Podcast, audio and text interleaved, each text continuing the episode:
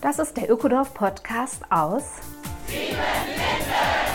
Mein Name ist Simone Britsch. In unserem Ökodorf leben 150 Menschen seit 25 Jahren nachhaltig und gemeinschaftlich zusammen. Lass dich von Sieben Linden inspirieren. Besuche gern unsere Seminare vor Ort oder in der digitalen Webinarwelt. Hallo und herzlich willkommen, Folge 77 Ökodorf Podcast aus Siebenlinden. Heute mit Heinz Feldmann. Heinz hat hier neulich ein Soziokratie-Seminar gegeben in Siebenlinden. Und ich habe dabei festgestellt, dass nicht nur die Soziokratie eine spannende Entscheidungsmethode ist, sondern dass auch der Heinz ein richtig spannender Typ ist. Der hat doch tatsächlich mal als Konzernmanager gearbeitet und richtig viel Kohle gemacht. Dann ist er ausgestiegen aus dieser Welt und eingestiegen in die Welt der Wohnprojekte und Gemeinschaften. Er hat in Wien wirklich ein tolles Vorzeige-Wohnprojekt mitbegründet, ein Buch geschrieben und ist eben Soziokratietrainer geworden. Hört rein, seid dabei, lernt Heinz kennen. Hallo Heinz. Hallo Simone. Du bist aus Österreich angereist mit dem Nachtzug nach Siebenlinden. Extra heute mit dem Nachtzug angereist und freue mich, dass ich hier sein darf. Ja, du siehst auch ganz gut ausgeschlafen aus und ähm, ich freue mich, dass ich dich äh, erwischen konnte mit dem Thema Gemeinschaft, aber gar nicht so geradlinig von deiner Lebensgeschichte her, sondern du bist ja mal ganz anders gestartet in deinem Berufsleben. Mhm. Erzähl doch mal, wo kommst du eigentlich her? Ja, ich komme eher so aus der neoliberalen Yuppie-Ecke. Also ich habe so hemdsärmelige Karriere mit Lehre gemacht, so vom Verkäuferlehrling zum Konzernmanager und dann Unternehmer. Und hat es mir ganz gemütlich eingerichtet in dem Leben und hatte zum ersten Mal so Anfang 30 so die ersten Erschütterungen, wo ich das Gefühl gehabt habe, ist es das wirklich, äh, was, was passt? Da war ich gerade in Wien. Ich bin ursprünglich nicht aus Wien, ich komme aus dem Westen vom Bodensee, also Westen Österreichs.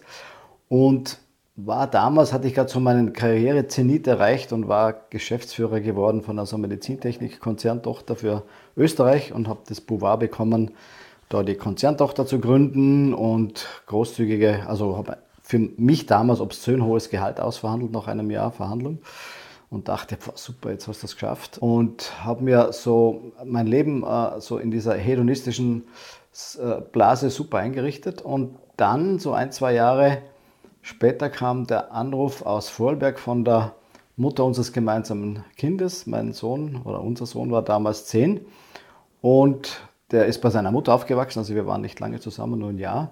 Und die hat mir gesagt, ja du, wir haben solche Probleme, ich kann nicht mehr, jetzt musst du ihn nehmen. Und da war ich dann so ein bisschen vor den Kopf gestoßen und äh, auch natürlich äh, völlig überfordert, weil ich die, überhaupt keine Infrastruktur dafür hatte. Aber ich habe mir gedacht, ich würde es mir jetzt nie verzeihen, wenn ich es nicht wenigstens probieren habe. Mein, meinen zehnjährigen Sohn, der natürlich durch das Weggeschickt werden von der Kernfamilie völlig traumatisiert war, äh, nach Wien genommen und hatte die denkbar schlechtesten Voraussetzungen. Ich habe zwar so eine schöne schickimicki Star-Architekten-Eigentumswohnung gehabt äh, mit 140 Quadratmetern und schieß mich dort, aber ich hatte keine Omas, keine Tanten, keine Infrastruktur, keinen Menschen gekannt.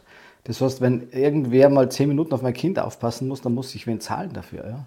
Und da habe ich mir zum ersten Mal gedacht, was für ein armseliges Leben hast du da für teures Geld eingerichtet. Das war aber noch, das war noch 20 Jahre bevor ich dann wirklich, wirklich in das Gemeinschaftsding für mich verwirklicht hatte. Das war so der erste, der erste Riss in der Fassade oder in diesem, diesem Leben. Also es klingt so, als ob du auch so viel gearbeitet hast, äh, dass du gar kein wirkliches Privatleben aufgebaut hattest, sondern du hast gearbeitet und konsumiert und äh, ja, warst genau. dann als frisch gebackener Papa mit zehnjährigem Sohn genau. in so einem luftleeren Raum ohne Netzwerk. Genau. Und so als quasi Alleinerzieher natürlich äh, äh, Tag zigmal überfordert oder jenseits der Belastungsgrenze. Genau.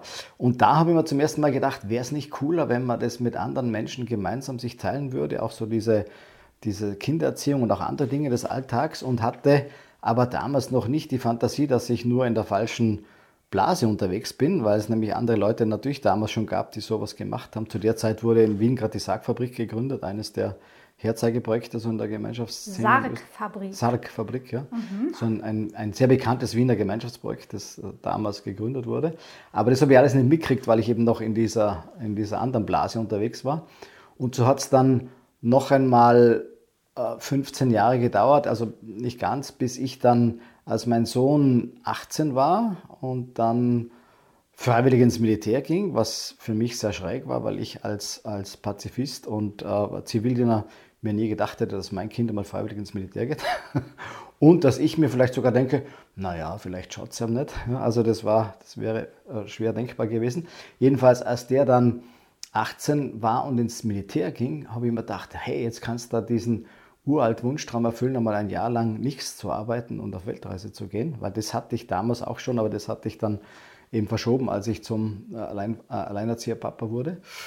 Und auf dieser Weltreise ist mir dann gedämmert, dass, dass äh, ich da wirklich was Grundlegendes ändern muss in meinem Leben.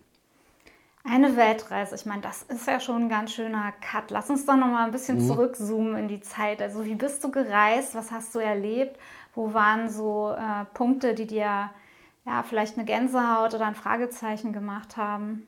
Ja, also ich hatte, wie gesagt, schon zehn Jahre davor diese, diese Idee mal von jemandem äh, äh, übernommen, nämlich so ein Jahr lang äh, Sabbatical. Den Begriff gab es damals noch nicht, also äh, als ich das zum ersten Mal hörte, aber so ein Jahr lang Auszeit nehmen, auf Weltreise gehen und über sein Leben nachdenken und ein bisschen äh, zu Revue passieren zu lassen und, und Bilanz zu ziehen, ob das das ist, worum es geht im Leben. Und ich hatte ja schon beim Abreisen ein bisschen den Verdacht, dass ich möglicherweise gar nicht mehr in mein normales Leben zurückgehe. Also diesen Verdacht hatte ich, hatte nur den Mut noch nicht dazu. Mhm. Äh, aber um, um, mir die Möglichkeit äh, zu erleichtern, habe ich meine Wohnung damals gleich für drei Jahre vermietet und nicht nur für ein Jahr. Okay. Also war schon ein bisschen, habe ich mir schon selber ein bisschen die Rutsche gelegt, dass es möglicherweise dann nicht mehr zurückgeht in dieses alte Leben.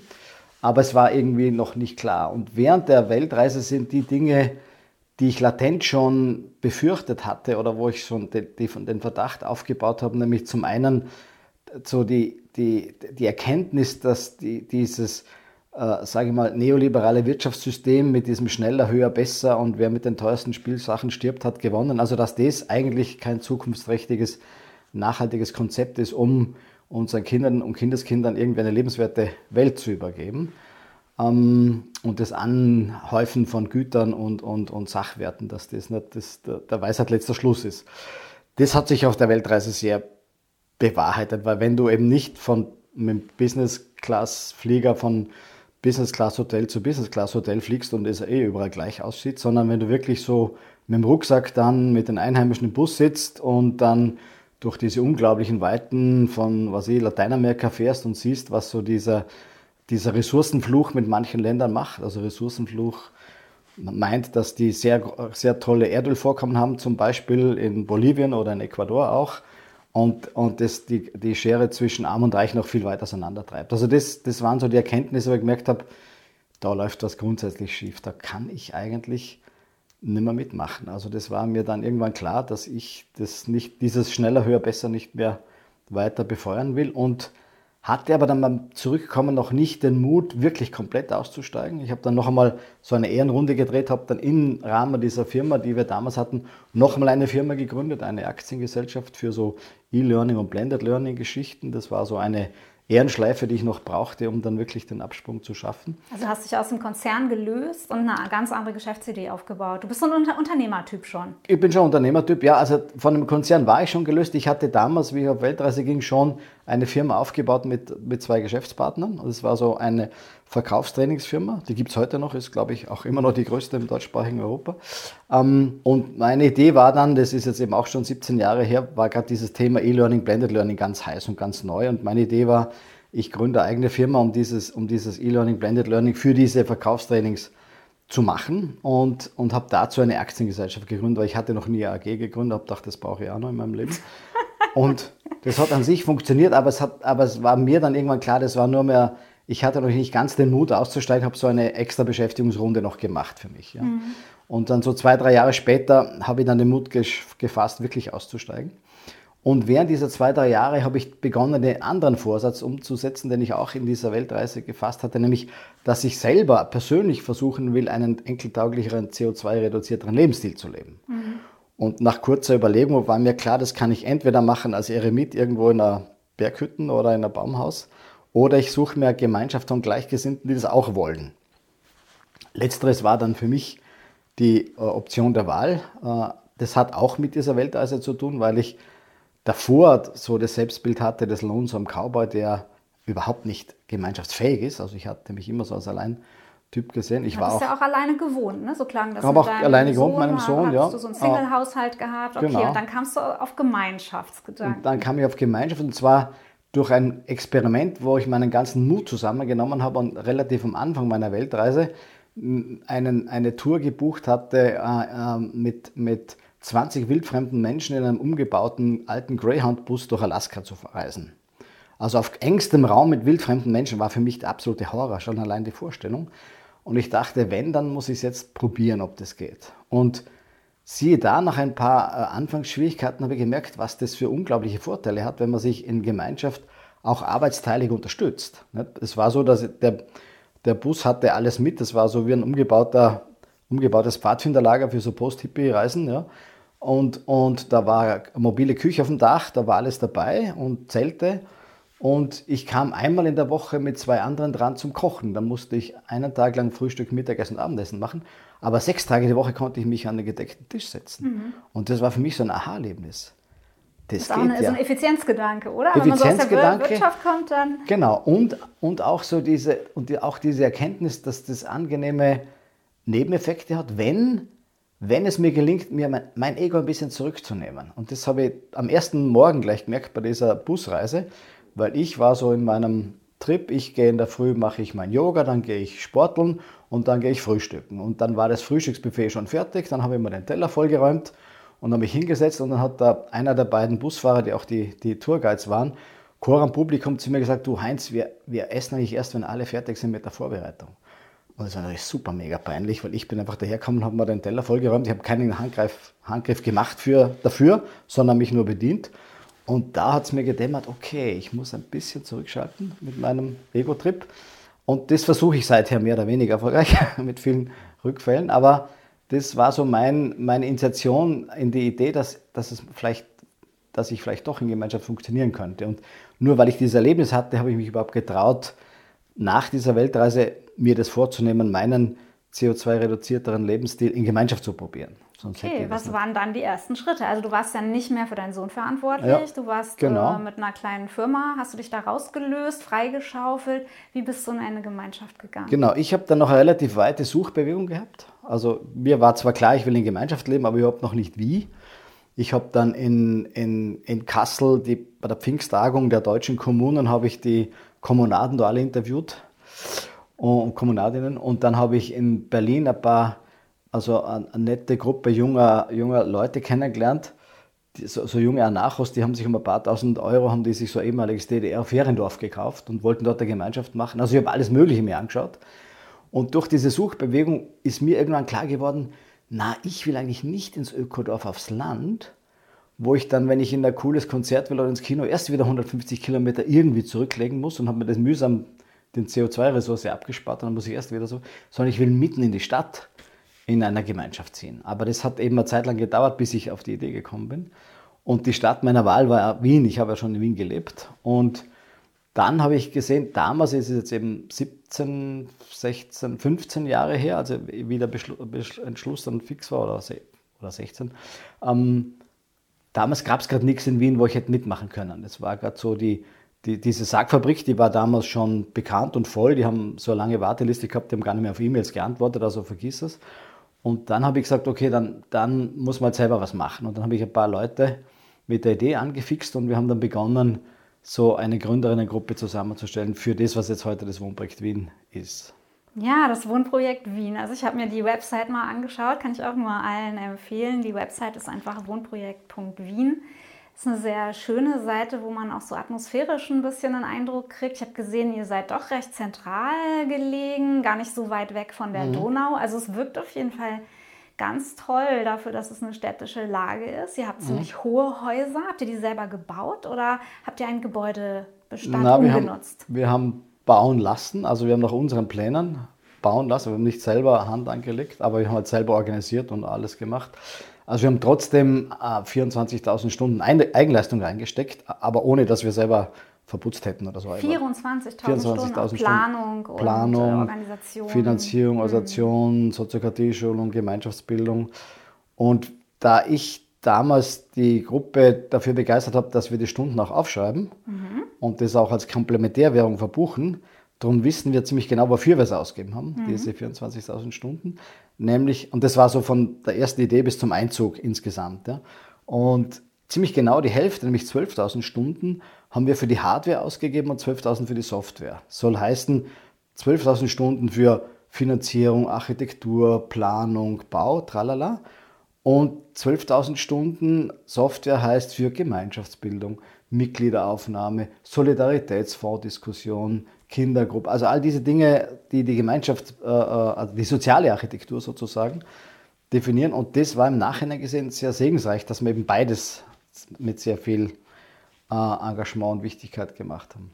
Lass uns mal einen Moment verweilen bei diesem Bilanzieren. Also in deinen Augen blitzt es auch so ein bisschen, wenn du diese ganzen Zahlen lieferst. Und ja, wir hören, äh, du bist aus der Unternehmerwelt halt gekommen und das mhm. ist ja nicht nur etwas Schlechtes.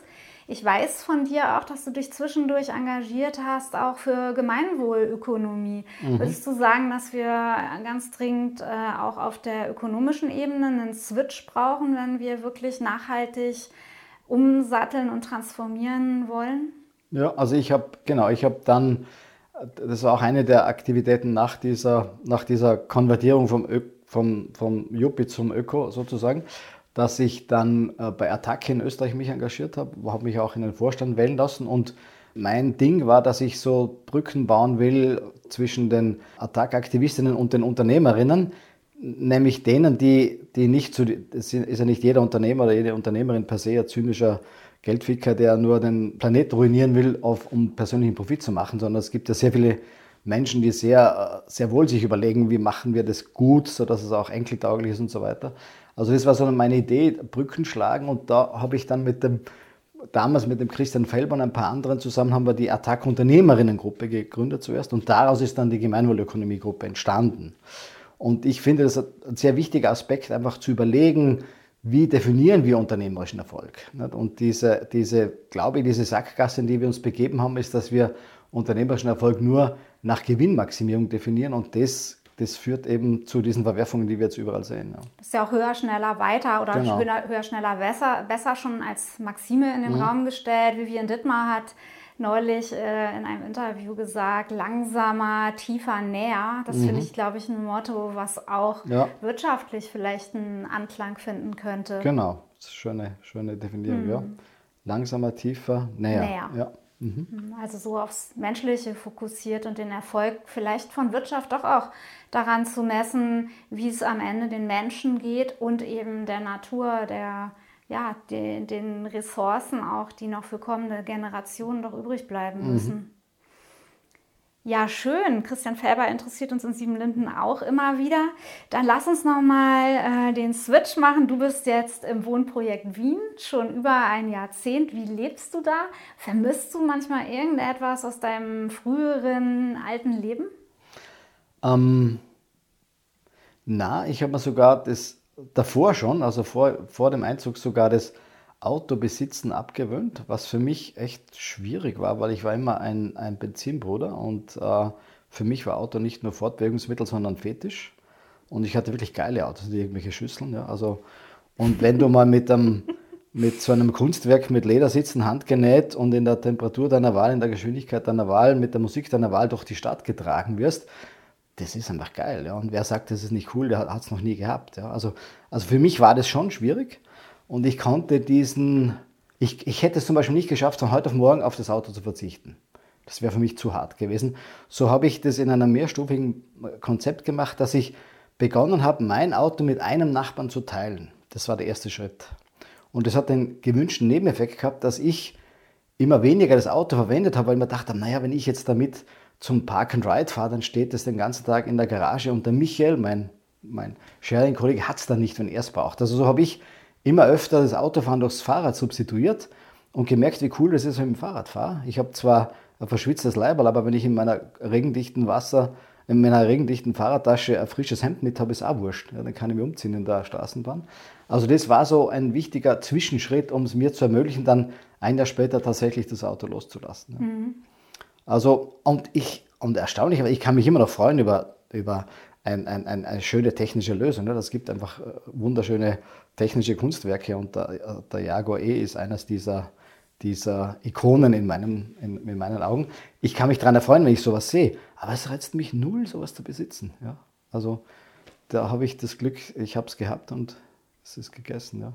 Naja, letztendlich ist es ja auch immer die Freude des Einzelnen, der mhm. dieses Ding hat und die anderen Hunderte drumherum müssen die Abgase ertragen, genau. die Geräusche ertragen, müssen in Kauf nehmen, dass da Ressourcen verballert werden für einen, oder? Genau. Und jetzt habt ihr ein Carsharing-System oder wie seid ihr Wir haben ein Carsharing-System, ja. Also in Wien brauchst du ja ganz wenig Auto. Mhm. Ähm, und darum haben wir für 40 Wohnungen haben wir äh, nur acht Garagenplätze und sieben sind eigentlich für unser privates Carsharing vorgesehen. Der achte war bisher als Gästeplatz. Jetzt haben wir eines von den alten Autos äh, ersetzt durch ein Elektroauto, weil wir am Anfang gesagt haben, es macht keinen Sinn, neue Elektroautos zu kaufen. Das ist auch eine Ressourcenverschwendung. Wir fahren zuerst die alten Kisten, die die Leute mitbringen, bis die kaputt sind. Und dann kaufen wir erst äh, das erste Elektroauto. Das war vor einem Jahr der Fall. Und ich brauche es mittlerweile einmal im Jahr oder so, ne? das Carsharing-Auto. Ganz, ganz selten. Also, das Auto vermisst du nicht. Und sonst ja. lebst du mit etwa 100 Menschen. Ihr mhm. seid 30 Kinder mhm. und etwa 70 Erwachsene genau. zusammen. Da stellt sich dann ja immer die Frage, wahrscheinlich auch für jemanden, der früher oft Chef war. Also, du warst ja mhm. wahrscheinlich auch jemand, der Ansage gemacht hat, der eine schnelle Entscheidung mhm. hervorbringen konnte. Wie gehst du denn mit äh, Entscheidungsprozessen um? Ist es bei euch so, dass ihr oft bis in die Nächte tagen müsst, dass ihr euch streitet, um dann einen faulen Kompromiss zu finden, mit dem doch alle nicht so zufrieden sind? Oder wie habt ihr euch aufgestellt in dieser Hinsicht und macht es dich zufrieden? Mhm. Also ich war, ich war auch tatsächlich ein Patriarch, so vom Selbstverständnis. Ja. Aber ich war so vom Selbstverständnis der gute Patriarch, der sich um seine Mitarbeiter kümmert. Ich war persönlich beleidigt, als ich erfahren habe, dass eine meiner Mitarbeiterinnen einen Betriebsrat gründen will. Das hat mich persönlich gekränkt, weil ich dachte, ich mache so einen tollen Job für euch als Patriarch, ja, also so quasi, um es euch recht zu machen. Jetzt macht ihr hinter meinem Rücken der Gewerkschaft. Also, also es war so meine Denke damals. Mhm. Heute kann ich darüber schmunzeln. Und auf die Frage zurückzukommen, im, im, im Wohnprojekt haben wir uns von Anfang an für die Soziokratie entschieden. Das war so ein bisschen ein Glücksgriff, auch ähnlich wie mit, der, mit dem Dragon Dreaming. Das war auch so ein Glücksgriff, dass wir gerade am Anfang damit konfrontiert wurden und damit in Kontakt kamen und die Soziokratie. Vielleicht kurz Einschub ja. für die Menschen, die es jetzt noch nicht kennen. Dragon Dreaming ist eine Planungsmethode, wie man gemeinschaftlich Nachhaltigkeit-Projekte so aufsetzt, mhm. dass am Ende wirklich alle zufrieden sind. Ja, mhm. also da haben wir auch eigene Podcasts und Formate dafür. Und das zweite Element bei euch, da fände ich jetzt schön, wenn wir ein bisschen mehr einsteigen, weil mhm. du es ja auch selber unterrichtest mittlerweile, mhm. die Soziokratie. Genau, danke. Ja. Also die Soziokratie ist so ein ein, äh, eine Organisationsmethode und auch eine Entscheidungsfindungsmethode kommt äh, aus, dem aus dem Holländischen, also in der Form aus Holland, so in den 80er Jahren des letzten Jahrhunderts vom Gerard Endenburg definiert. Er hatte auch Vorläufer, aber das, er war der Erste, der so diese soziokratische Kreismethode definiert hat. Und es ist, wenn man es kurz versucht zusammenzufassen, eine Organisationsmethode, die nicht Basisdemokratie ist, wird oft verwechselt. Es ist sehr wohl hierarchisch, aber flach hierarchisch und ist in Arbeitskreisen organisiert mit der Idee, dass die Entscheidungen möglichst nahe dort fallen, wo die Menschen mit, damit zu tun haben. Also dass in den Arbeitskreisen, wo diese Arbeit gemacht wird, auch das Empowerment sozusagen da ist, dass die auch Entscheidungen fällen können. Ganz simpel gesagt, das ist das eine. Das andere ist, dass es eine eigene Form der Entscheidungsfindung hat. Das ist keine Konsensentscheidung, wo alle sagen, super, das ist die beste Lösung, weil die gibt es oft nicht. Und da, das sind eben die Diskussionen, die dann nächtelang dauern, wenn man versucht, immer einen Konsens herzuleiten.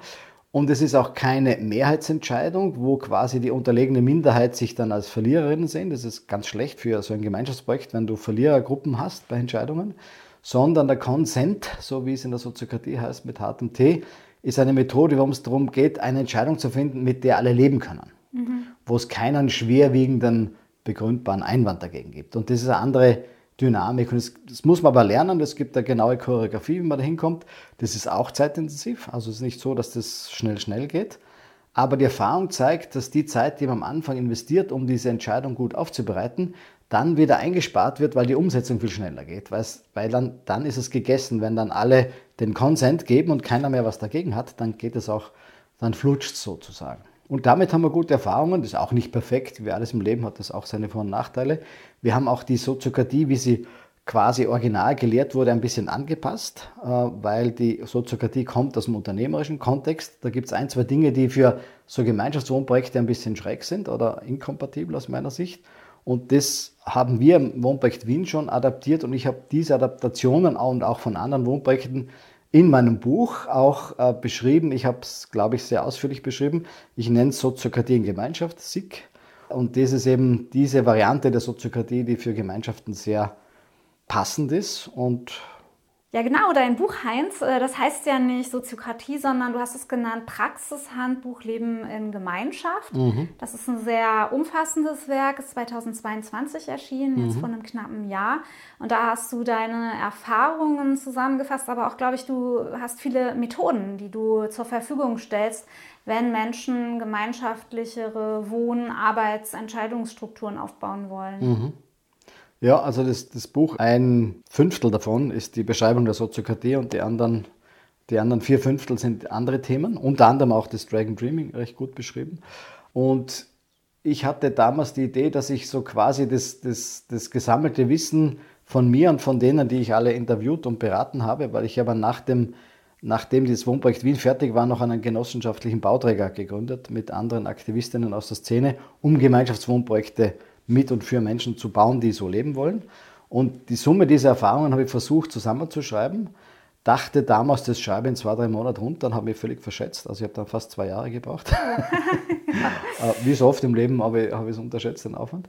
Aber im Nachhinein ist man froh, weil ich es gewusst hätte, hätte ich es wahrscheinlich gemacht. Also wenn ich gewusst hätte, wie viel Arbeit das ist. Okay, das heißt, das Buch ist auch besonders spannend für Leute, die genossenschaftlich etwas aufsetzen wollen. Also diese auch, Rechtsform ja, der Genossenschaft. Ja. Ist das vergleichbar in Österreich und Deutschland? Ja, ist vergleichbar. Also ich habe es extra für Österreich, Deutschland und die Schweiz geschrieben und habe auch Expertinnen aus den Ländern interviewt. Mhm. Also es gibt aus Deutschland den ein Interview, ein ausgiebiges mit dem Rolf Novihui, das ist der Gründer der Trias Stiftung, der sehr viel zu Rechtsformen und Finanzierung weiß.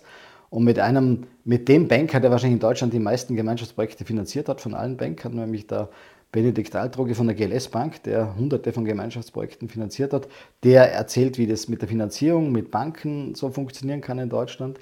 In der Schweiz habe ich einen Genossenschaftsexperten interviewt für die Schweiz und in Österreich auch noch Expertin für den Vermögenspool. Das ist so eine besondere Privatfinanzierungsmethode oder Nachrangdarlehensfinanzierungsmethode und auch natürlich die äh, Mietshäuser-Syndikatsvariante und die in Österreich Habitat heißt. Die ist auch ausgiebig beschrieben und auch mit einem Interview mit, einem, mit einer Expertin noch unterlegt. Ähm, und das Buch ist, wenn man es im, im Bücherregal sieht und rausnimmt, schaut es fad aus, weil das ist eigentlich fast nur Text und zwei, drei Schwarz-Weiß-Grafiken weil die ganzen Bilder und Downloads und Farbfotos sind alle im Internet ausgelagert. Mhm. Weil sonst hätte okay. das Buch 700 Seiten und wird 100 Euro kosten. Okay, wie wollt, findet man es denn im Internet? Kannst du äh, mal die Website durchgeben? Genau, gerne. Le lebeningemeinschaft.com, jeweils mit einem Bindestrich, also leben-in-gemeinschaft.com. Ja, super. Also wer sich äh, für das Buch interessiert oder auch für dich als Berater mal, ne, mhm. wenn man eine Hilfe braucht, gerne nachschauen. Im Netz findet man das alles. Ähm, ich würde noch mal gerne auf diesen Aspekt Soziokratie zurückkommen, mhm. weil du ja auch eine richtige Ausbildung aufgesetzt hast, zusammen mit Steffen Emrich. Mhm. Und vielleicht wäre mit der Soziokratie, wir können jetzt nicht tiefer einsteigen, das ist äh, tatsächlich ein Riesenfeld. In Sieben Linden haben wir auch immer so unsere Experimente damit und unsere eigenen Abwandlungen dazu entwickelt äh, habe ich mal einen Podcast aufgenommen mit der Sonja Meyer. Der ist allerdings nicht in dieser Podcast-Reihe zu finden, sondern beim Global Eco Village Network. Ich werde den auch, wie alle anderen Hinweise aus dieser Folge, in die Show Notes packen. Also viel gehaltvolle Infos findet ihr tatsächlich, wenn ihr euch die Mühe macht, auch nochmal nachzuschauen und weiter zu recherchieren. Eure Ausbildung, Steffen Emrich äh, und du, ihr als Leitungsteam, mhm. was habt ihr ausgeheckt? Ja, also der Steffen ist ja auch Mitgründer vom Deutschen Soziokratiezentrum, ist auch bei Gen Deutschland oder Gen Europe sehr aktiv und ist ein Gemeinschaftskenner und den habe ich kennengelernt hier in Siebenlinden letztes Jahr bei dem Seminar mit der Eva Stützel und wir haben dann die Idee gehabt, wir, wir sollten eigentlich so einen einjährigen Lehrgang machen für Menschen, die das vertiefend für Gemeinschaften lernen wollen. Also Zielgruppe sind Menschen, die in einem Gemeinschaftsprojekt sind oder gerade eines starten und so quasi die, die, die Know-how-Trägerinnen für die Soziokratie fürs eigene Projekt werden wollen. Und das sind dann vier Präsenzwochenenden zu unterschiedlichen Themen, dazwischen, also über ein Jahr verteilt. Dazwischen gibt es Online-Treffen und Peer-Group-Treffen über das Internet. Und das Besondere ist, dass die vier Präsenztreffen an unterschiedlichen Gemeinschaften in unterschiedlichen Orten Deutschland, Österreich, Schweiz stattfinden, sodass zusätzlich die Leute, die da mitmachen, auch gleich viele Praxiseindrücke aus anderen Gemeinschaften mitnehmen und auch ein großes Netzwerk danach haben, weil sie ganz andere Leute kennen aus unterschiedlichen Gemeinschaften. Und das wird äh, heuer, also 2023, im November beginnen.